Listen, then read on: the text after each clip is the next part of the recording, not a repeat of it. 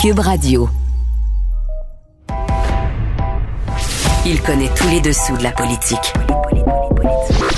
Chef du bureau d'enquête de l'Assemblée nationale. Antoine Robitaille. Là-haut sur la colline. Là-haut sur la colline. Cube Radio. Bon mardi à tous. Aujourd'hui à l'émission, en ce jour d'élection présidentielle américaine, on prend un pas de recul par rapport aux résultats avec Mathieu Bellil, auteur d'un essai remarquable qui s'intitule L'Empire invisible et qui porte sur notre rapport aux États-Unis. Un livre remarqué par François Legault d'ailleurs.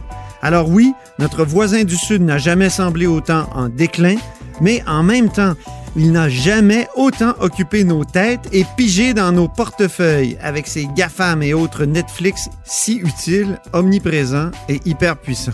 Il exerce donc, et ce, peu importe le résultat de l'élection d'aujourd'hui, un empire nouveau genre, un empire invisible, et on devrait y réfléchir davantage. Notre conversation à M. Bellel et moi a été enregistrée la semaine dernière. Antoine Robitaille. Il décortique les grands discours pour nous faire comprendre les politiques. Là-haut sur la colline. Il n'y a pas vraiment de déclin de l'Empire américain, même s'il y a la montée de la Chine, euh, l'éclatement d'une nouvelle guerre froide. C'est vrai qu'on a l'impression que les États-Unis vont mal et euh, au contraire, les États-Unis n'ont peut-être jamais été aussi puissants, même que mon prochain invité pose la question que faire de ce devenir américain que rien ne semble devoir arrêter? C'est Mathieu Bellil, auteur d'un livre au titre fort, L'Empire invisible. Bonjour. Bonjour. Donc, c'est ça, ce devenir américain-là, il procède de quoi exactement? C'est vrai qu'on a l'impression qu'on est de plus en plus américain dans nos, dans nos polémiques, je pense aux polémiques sur le mot en haine, euh, dans nos choix de culturels, euh, dans nos... euh, c'est ça, on, devient d'une certaine façon américain, c'est ce que vous montrez, et on ne l'a jamais été autant, peut-être depuis longtemps qu'on l'est, mais on le devient de plus en plus. Oui, absolument. En fait, euh, j'ai essayé de m'attaquer à une sorte de paradoxe, c'est-à-dire que c'est devenu un peu une idée reçue de dire que les États-Unis sont en déclin. hein, ça remonte déjà au film d'Arcan. Mais c'est devenu une sorte d'évidence ou d'idée euh, qu'on partage comme ça, euh, de- surtout depuis l'arrivée de Trump. Bon, ça avait commencé en- avant l'époque de Bush. Et le paradoxe, c'est qu'on parle d'un déclin et en même temps, on ne parle, n'a jamais autant parlé des États-Unis. On n'a jamais été aussi absorbé par l'actualité américaine. D'ailleurs, je pense qu'on n'a jamais autant parlé du pouvoir et du, des mécanismes du pouvoir américain que depuis que Donald Trump est là. Ce qui est un peu un paradoxe. Ça veut dire, au fond, les États-Unis sont peut-être dans une sorte de déclin relatif, c'est-à-dire qu'on voit bien, vous l'avez dit tout à l'heure, la Chine, on voit bien par simplement par les chiffres du PIB et autres que euh, la Chine est en montée. Mais moi, ma question qui est beaucoup plus fondamentale, c'est qui actuellement fait rêver, qui raconte l'histoire que nous vivons, qui nous fournit les produits culturels, qui nous fournit aussi ce que j'appellerais la grande matrice, les, les structures dans lesquelles on fonctionne. Et pour moi, la réponse est évidente. Ce ne sont pas les jeunes Américains qui rêvent d'être chinois. Ouais. Ce sont encore aujourd'hui les jeunes Chinois qui rêvent d'être Américains. C'est évident. Vous êtes un littéraire, puis la manière de raconter des histoires, puis les histoires qu'on raconte sont donc déterminantes, évidemment, pour vous, mais dans la, votre manière de, de- de- de voir le monde, mais dans le monde aussi, là. Et Oui. quand on, un pays possède à la fois les, les GAFAM et Hollywood, c'est certain qu'ils dominent le monde. C'est-à-dire qu'aujourd'hui, le défi, c'est presque quand on, par exemple, on veut aller dans la ce qu'on pourrait appeler euh, la, consommation culturelle, le défi, c'est d'arriver à ne pas consommer des produits américains. Parce que ce qui se passe euh, avec le GAFAM, dont vous avez raison de parler, c'est que le GAFAM, c'est une machine, d'abord fondamentalement américaine, on l'oublie trop souvent, parce qu'on est dans cette mondialisation où on, on a comme l'impression que ces grandes, ces grandes entreprises sont des multinationales. Mais non, vous dites, vous le rappelez, les nœuds du web Ah sont aux États-Unis. Ils sont aux États-Unis. Et d'ailleurs, il y a un chiffre qui m'a absolument marqué quand j'ai fait mes recherches et j'ai travaillé euh, à l'écriture de ce livre. On ne réalise pas qu'aujourd'hui, à l'heure actuelle, 80% des données sont échangées sur Internet, alors 80% des données échangées dans le monde passe physiquement par les États-Unis. C'est-à-dire que les États-Unis sont pas seulement les maîtres euh, des, des, des, grands appareils, des grandes structures comme euh, le, comme Google, comme Facebook, comme euh, euh de, de, ces grandes entreprises comme Apple et Microsoft, ils sont aussi en fait ceux qui arbitrent et gèrent le trafic. C'est ça. Et qui euh, et, et, cela, je le dis pas dans un esprit pour essayer de débusquer des complots. On n'est pas dans l'ordre du soupçon ici. On est simplement dans l'ordre du réel, qui est que euh, alors même que le pouvoir américain, par l'entremise de Trump, nous donne un peu le spectacle d'un déclin, de l'autre côté, jamais la machine américaine qui prend la forme du GAFAM, mais qui en fait, euh, le GAFAM, c'est seulement la pointe. Hein. Il, y a, plein d'autres oui. Rappelons simplement que c'est Google, Amazon, Facebook, Apple et Microsoft. Ça, c'est juste la pointe. Il y a plein d'autres entreprises ben oui. qui actuellement, dans tous les domaines, sont en train de faire, j'appellerais ça, la guerre au local. Tout ce qu'il y a de local, que ce soit le culturel, le, le commerce, euh, que ce soit les communications, tout Pour ce moi, de local est oui. en train de s'effacer. Pour moi, le plus spectaculaire, là, qui n'est pas dans les GAFAM, c'est Netflix. Parce que oui, je oui. pense qu'il ne se passe pas une journée sans que quelqu'un me dise As-tu écouté telle chose sur Netflix? Donc, ça devient comme le. Avant, avant, on avait nos téléromans au Québec. Euh, euh, oui. Chaque semaine, on discutait, je sais pas moi, de, de race de monde, de Victor Lévy-Beaulieu, tout ça. Maintenant, les gens discutent de ce qui se passe sur Netflix. Et ça, ça change, ça change, ça, ça, ça nous rend très américains. Absolument. Et d'ailleurs, euh, et puis là, on voit qu'il y a d'autres plateformes comme Disney, il y a Prime, il y a Crave, il y en a plein d'autres qui sont ah, oui. Mais ce qu'il y a de particulier, parce que euh, même le, le, club vidéo, là, le bon vieux club vidéo qui a comme disparu, c'était déjà une occasion quand même d'entrer dans des cinématographies étrangères, d'aller oui. chercher un peu quelque chose de différent. Alors que très souvent, même avec Netflix, le film allemand ou le film espagnol ou italien, on voit tout de suite que c'est du Netflix. C'est-à-dire que c'est produit selon des codes qui sont un peu euh, léchés esthétiquement. Et c'est pas, on n'a pas l'impression d'avoir de la, la, vraie couleur locale. Mm -hmm. Et moi, je compare, je, je, je, vous dis, je compare ce qui se passe présentement avec Netflix et tout cet appareil-là à quelque chose comme la valeur refuge quand on a fait du dollar, la, la valeur d'échange dans le monde. Ah oui. Ben, les, les séries Netflix, là, c'est devenu notre valeur d'échange. C'est-à-dire que c'est, c'est ce qui nous reste de commun. C'est là-dessus qu'on peut encore s'entendre quand on s'entend sur rien. Hein, c'est ouais. as-tu vu la dernière série? As-tu et ça c'est pas c'est pas anodin c'est-à-dire qu'il faut arrêter de penser que la fiction c'est pour les perdants non non les États-Unis ne veulent pas seulement écrire la grande histoire hein, les vainqueurs écrivent l'histoire on dit ça souvent les États-Unis veulent écrire toutes les histoires même mm -hmm. les petites comme les grandes même que en vous lisant, j'avais une chanson qui me revenait constamment en tête, c'est We Are the World. Ils, les États-Unis se prennent pour le monde. Ils ont des séries oui, mondiales. Ils ont... Donc, ça fait longtemps qu'ils se prennent pour le monde, puis on dirait que ça s'est actualisé avec euh, cette, euh, ce, ce, cette double domination. Euh, les GAFAM et les autres, là, on, on, vous en avez noté, puis Hollywood. Oui, absolument. Puis c'est intéressant, j'avais pas pensé à cette chanson, mais c'est vrai qu'elle a une sorte de il y a une sorte de candeur et c'est ça qui est peut-être l'aspect la, la, le plus séduisant dans la parce que c'est pas mon livre, c'est pas juste un pamphlet bêtement anti-américain. Vraiment pas. Où, euh, ça faut le dire. Ça serait, hein? trop, ça serait, trop, malhonnête de toute façon, parce que justement, euh, on est trop intégré quelque part pour euh, ignorer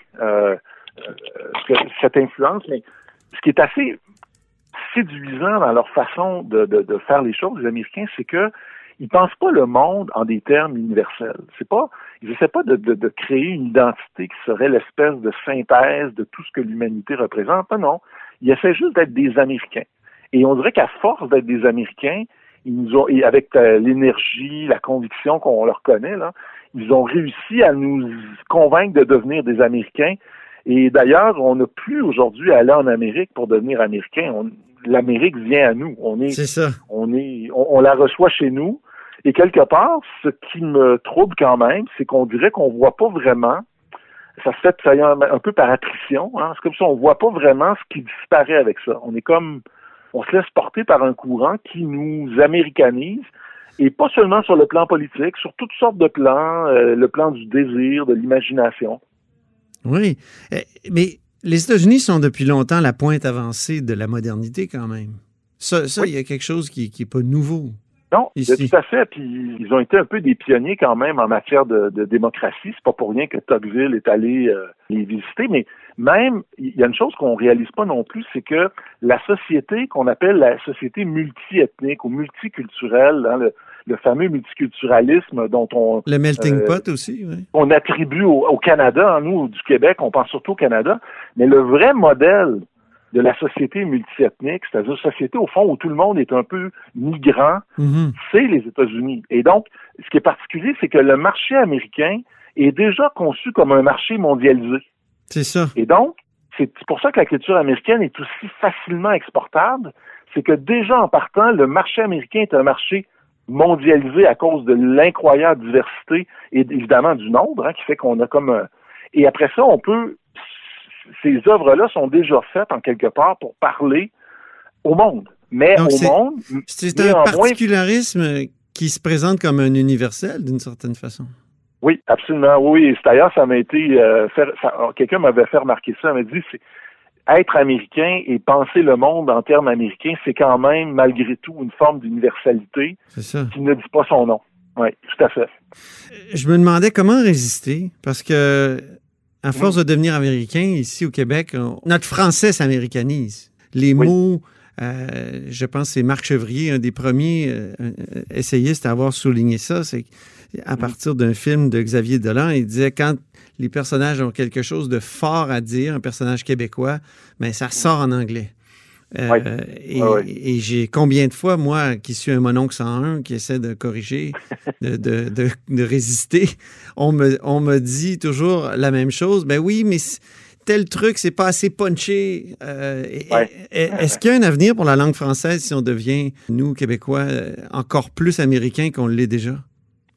Oui. C'est vraiment euh, une question très importante. Puis j'ai pas répondu parce que dans le livre, parce que d'abord, je suis pas certain de posséder la réponse et de savoir, mais ce, que, ce qui est important quand même, c'est que la première chose que j'ai voulu faire dans ce livre-là, c'est d'essayer de comprendre ce qui nous arrive. Parce que je pense qu'on ne le saisit pas encore clairement. Oui. On ne comprend pas clairement parce que justement, il y a cette dimension un peu plus invisible, un peu plus subtile, qui avance pas. euh, Parce que, tu sais, dans un sens, euh, on- le gouvernement américain est même, depuis l'arrivée de Trump, dans une logique euh, presque de retraite, hein, de, de, de, de protectionnisme. Donc, on a l'impression... que Isolationniste même. Iso- Oui, tout à fait. C'est, ça renoue avec une vieille euh, tradition. Mais en même temps, euh, Trump est un incroyable produit. C'est-à-dire, c'est une Trump est une infopub euh, permanente. On n'a jamais autant parlé des États-Unis que depuis qu'il est là. Mm. Et, le- et, et là, alors moi, je voulais d'abord comprendre ce qui nous arrive. Deuxièmement, je voulais renverser cette idée. Et avec tout le respect que je dois à Denis Arcand, et, ça n'enlève absolument rien au mérite de ces films, mais l'idée de dire que les États-Unis sont en déclin, euh, bon, peut-être un déclin moral, peut-être un déclin dans les relations, mais de dire que l'empire américain est en déclin, ça, je pense que c'est une, une erreur d'appréciation. C'est pas ce qui est en train de se passer. Ce qui est en train véritablement de se passer, c'est que les États-Unis sont en train d'être littéralement assimilés par le monde. Nous absorbons le- les États-Unis comme si c'était, je sais pas, une, une potion ou je sais pas quoi, mais on intègre l'Amérique en nous. Et bien sûr, nous, au Québec, nous sommes placés pour voir les choses venir avant tout le monde. C'est un peu à la fois notre euh, avantage et le péril qui nous guette. C'est-à-dire que nous, on voit avant tout le monde, voici ce qui s'en vient. En Europe, ils ne voient pas encore autant, mais ça va venir. Ça va venir parce que le pouvoir de Mais cette nous, les arbres nous, nous cachent la forêt, oui, d'une certaine veux dire, façon. pensez que, pensez Par exemple, quand on discute du français, encore- je vous ai parlé du français tout à l'heure, il y a des, ben des Oui, gens pardon. qui disent oui, mais c'est comme ça qu'on parle, nous, maintenant. Alors, Oui. c'est- c'est c'est- c'est notre naturel, c'est notre nouveau na- naturel d'utiliser plein d'expressions euh, américaines. Oui, absolument. Puis, puis ça, c'est sûr qu'il y a des effets de mode. Il y a des effets de, de il y a, mais effectivement, qu'il faut peut-être voir et remettre en perspective, c'est qu'est-ce que représente vraiment l'Amérique. Et, et quand on comprend que l'Amérique n'est pas en déclin, peut-être que là, on peut penser que le fait de flirter comme on le fait, parce que moi, je, je vous le dis, Antoine, euh, des fois, je, il y a des matins où euh, j'ai j'ai de la misère à écouter la radio parce que les chroniques culturelles sont devenues des chroniques américaines. Oui, C'est-à-dire que De plus en plus. Je veux dire, c'est Netflix, Disney, Prime. Et là, on se dit, mais où est le cinéma? Et puis là, c'est pas juste ce vieux nostalgique de la France là qui, euh, qui parle, c'est le c'est où est le, cinéma euh, français, mais où est la musique euh, du reste du monde? Où est le où est la, la cinéma où est la littérature? Où est on a l'impression d'une qu'on est complètement obnubilé. Oui, mais les Français eux-mêmes, Mathieu, depuis depuis le 11 septembre, on dit nous sommes des Américains? C'est Colombani du Monde qui avait dit ça au 11 septembre, vous le, vous le rappelez d'ailleurs? Oui. Donc, euh, même la, France ne semble plus euh, réclamer son, son originalité ou son. Euh, elle aussi, elle devient américaine, surtout avec le président actuel. Oui, absolument. Puis, c'est certain que la France a encore une capacité de résistance parce qu'elle forme, euh, elle forme une, puissance, elle forme, elle a une sorte de, de, bassin, euh, mhm. euh, elle a un marché intérieur, elle a une tradition qui est plus forte que la nôtre, ça c'est certain, c'est une évidence. Mais effectivement, même les Français regardent en Amérique. Et je pense que quelque part, c'est un peu ce qui s'est produit dans les dernières décennies, c'est que les Québécois qui regardaient vers la France à un moment donné, se sont rendus compte que les Français regardaient vers les États-Unis. Et donc, les Québécois se sont dit, ben, si on regarde les Français qui regardent les Américains, pourquoi on tourne pas juste nos yeux vers les Américains? Il y a un peu de ça, dans, effectivement. Et, de toute façon, l'idée, c'est pas de dire que euh, il y a qu'il faut qu'il faut rejeter ou qu'il faut, faut nettoyer, mais, mais je pense qu'effectivement, on a quand même une réflexion à faire. Je m'inquiète de cette espèce de rétrécissement de l'éventail des influences qu'on va chercher. Nous, les Québécois, on, ne peut pas simplement être le, réceptacle de tout ce que l'Amérique nous donne sans en euh, sans rien produire d'abord d'original, c'est-à-dire d'une pensée qui vient de nous, mais aussi sans penser qu'il y a d'autres manières de voir dans le monde et que même si le monde devient de plus en plus américain, il y a encore partout des foyers de résistance qu'il faut euh, faut reconnaître. Vous-même avez étudié aux États-Unis, à Chicago. Vous avez vu plein de Français, d'ailleurs, d'après ce que je comprends.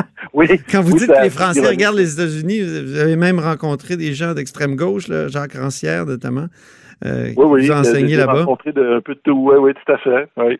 Donc, euh, et, vous dites, euh, c'est difficile de, de, de, résister parce que c'est nous en même temps, les États-Unis. Vous dites que vous auriez même pu devenir un joueur de baseball, Matthew Bellil.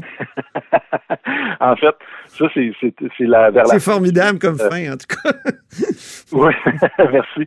Mais en fait, le livre qui, qui, que j'essaie simplement de, de reconnaître, euh, c'est peut-être un peu tabou de le reconnaître, mais quand on va aux États-Unis, on s'en rend compte très vite, c'est que quelque part, on reconnaît un ordre familier. Et c'est pas seulement parce qu'on fréquente les films, la culture américaine, hollywoodienne, mais c'est parce que euh, on est au Québec, on est en Amérique, et la, manière d'organiser l'espace, une certaine manière d'être aussi qui est peut-être plus familière qu'en Europe, moins codifiée. On reconnaît ça. et moi, le choc que j'ai eu, c'est quand j'étais à Chicago, on était dans les années 2008 à 2010. Oui. je faisais un post-doctorat à l'Université de Chicago. Ben moi, j'étais avec des gens, j'étais avec pratiquement, pratiquement qu'avec des immigrants à, certains moments. les gens vous prenaient pour un Américain. Ben oui, les, Africains, euh, les, Maghrébins, les Latino-Américains, ils me regardaient, pour eux, j'étais un Américain. Et d'ailleurs, parce que bon, même si je parle avec un accent, je me débrouille bien en anglais, ben là, les gens, pour eux, c'était comme une évidence. Et j'ai même, me suis même eu une sorte de petite chicane avec une vieille dame en Provence il y a, il y a, il y a plus longtemps qui m'avait dit Vous êtes un Américain, monsieur? Je disais Non, non, je suis pas un Américain. Et mais tout ça m'a amené à aussi examiner cette partie de notre histoire québécoise qui est celle de la grande émigration. Hein.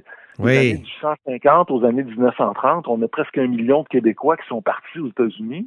Plusieurs sont revenus, mais d'autres sont restés, dont, dont ce lanceur qui s'appelle Matthew Thomas Bellil et qui a lancé, qui vient de prendre sa retraite, qui avait lancé pour les Rockies du Colorado et euh, je pense les, Reds de Cincinnati. Et je me projette en lui en me disant, qui sait si ce serait pas moi qui aurais pu être, parce que dans ma famille, on est allé aux États-Unis justement, mon, mon, arrière-grand-père y est ben allé. Oui.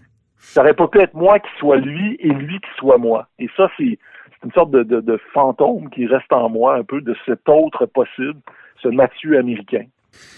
Selon vous, la, la, polémique qu'on vient d'avoir autour du mot en haine à l'Université d'Ottawa, est-ce que c'est une polémique strictement américaine? Non, pas strictement. Là, moi, ce qui me... Je dois faire cette, cette mise au point qui est importante, c'est que il y a des théories. Et très clairement, parmi les militants, il y a des gens qui ont des positions qui sont fortement, sinon littéralement, euh, calquées euh, du militantisme américain qu'on retrouve dans les universités, on les connaît.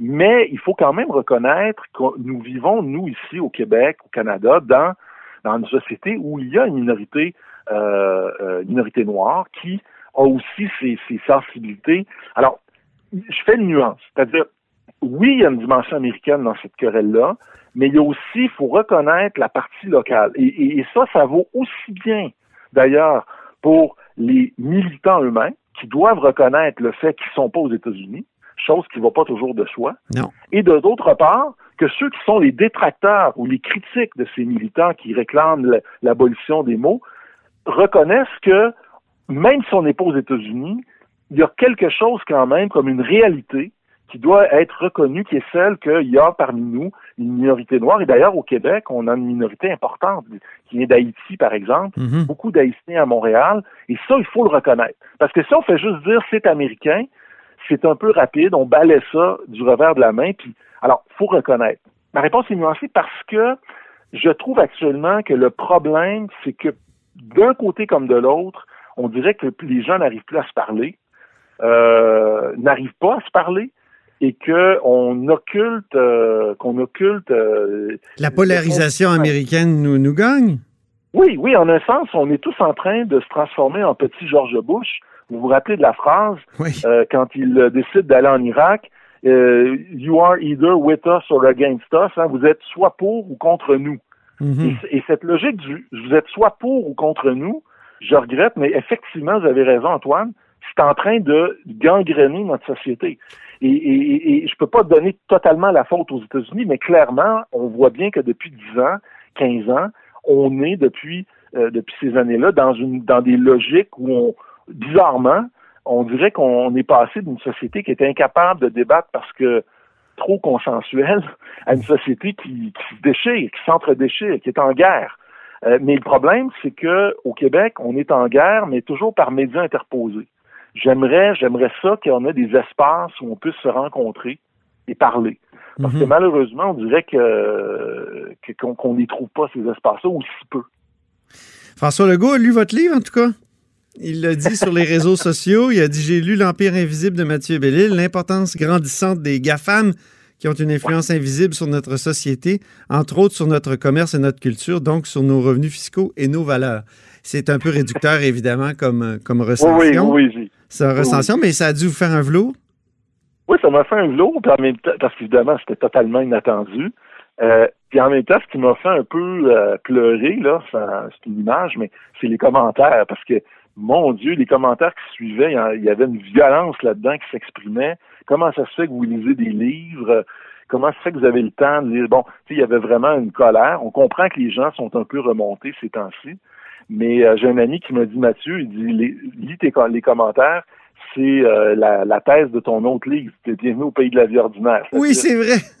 C'est-à-dire qu'au Québec, Moi, j'ai pensé aux Malheureusement. aussi. Il y a cette déclaration du président américain à un moment donné qui dit I was elected to lead, not to read. Quand on lui pré- Ouais. présente. c'est vrai. C'est célèbre, ça. Mais oui, oui, oui, tout à fait. Si, oui, faites bien de le rappeler, c'est vrai que là, il y avait une sorte d'opposition entre l'action et la pensée. Voilà.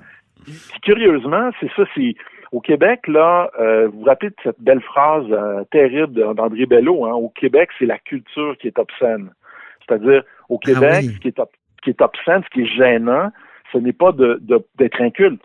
Ce qui est gênant, c'est de montrer sa culture. Parce que quand vous montrez votre culture, vous vous faites taper dessus.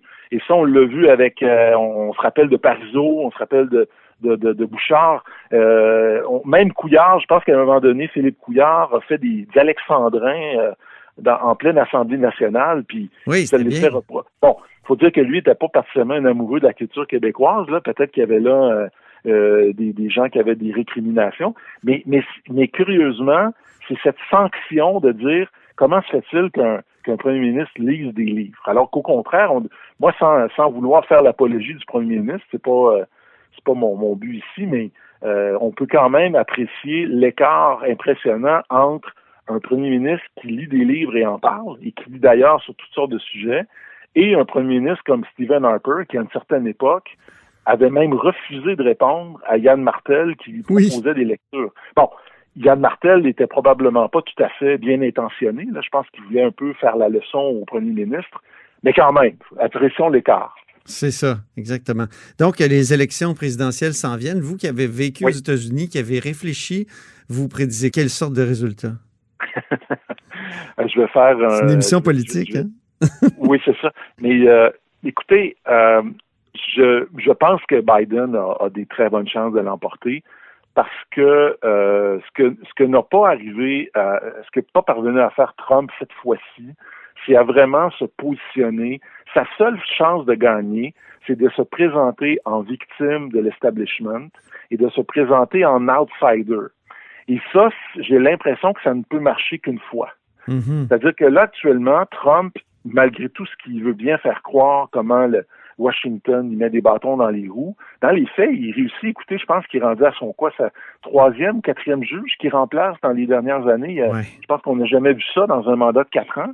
Euh, il, parvient à faire ce qu'il veut faire globalement. Moi, une chose que je, que je veux souligner, parce que ça, ça m'a été dit aux États-Unis et j'avais pas réalisé, c'est que les, le président américain a beaucoup moins de pouvoir, toute proportion gardée, que peut en avoir un premier ministre au Canada. Un premier ministre, un président américain doit négocier avec la Chambre des représentants, ah ben avec oui, le Sénat. Et donc, en fait, les présidents américains ont très peu d'influence sur la vie quotidienne des gens. On l'a vu avec Obama. Hein? Euh, Obama qui, qui, disait yes we can, mais en fait, il ne pouvait pas grand-chose parce qu'il était bloqué par. Euh, Absolument, il ne pouvait pas grand-chose parce qu'il était complètement bloqué par les chambres qui lui étaient opposées, sans compter que, bien sûr, il y a les paliers des États et des, des villes. Et en fait, c'était frappant de voir que même Trump, qui, hein, on a l'impression, on, le, on aime ça le présenter comme une sorte de dictateur en devenir ou de bon. Mais en réalité, Trump était obligé de dire tout récemment, s'il vous plaît, essayez de nous entendre, là, les sénateurs et les représentants, pour un nouveau euh, package là, financier pour relancer une série de dépenses pour stimuler l'économie américaine. Alors que euh, au Canada, je veux juste qu'on se le rappelle, là, mais Justin Trudeau a pu euh, presque de manière presque euh, régalienne, hein, signer littéralement les actes sans presque consulter personne et euh, dépenser des centaines et des centaines de milliards. et donc peut-être là l'avantage de la monarchie sur la République. oui, c'est ça. Une monarchie, bien que constitutionnelle, un personnage puissant oui. à la tête de son gouvernement. Il faut s'arrêter ici, Mathieu. Merci ben, infiniment.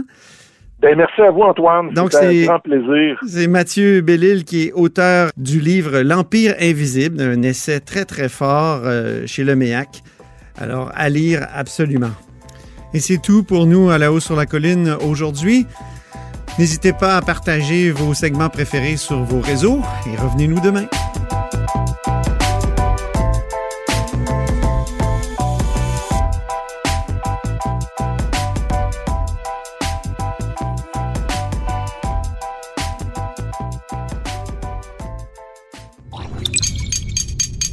Cube Radio.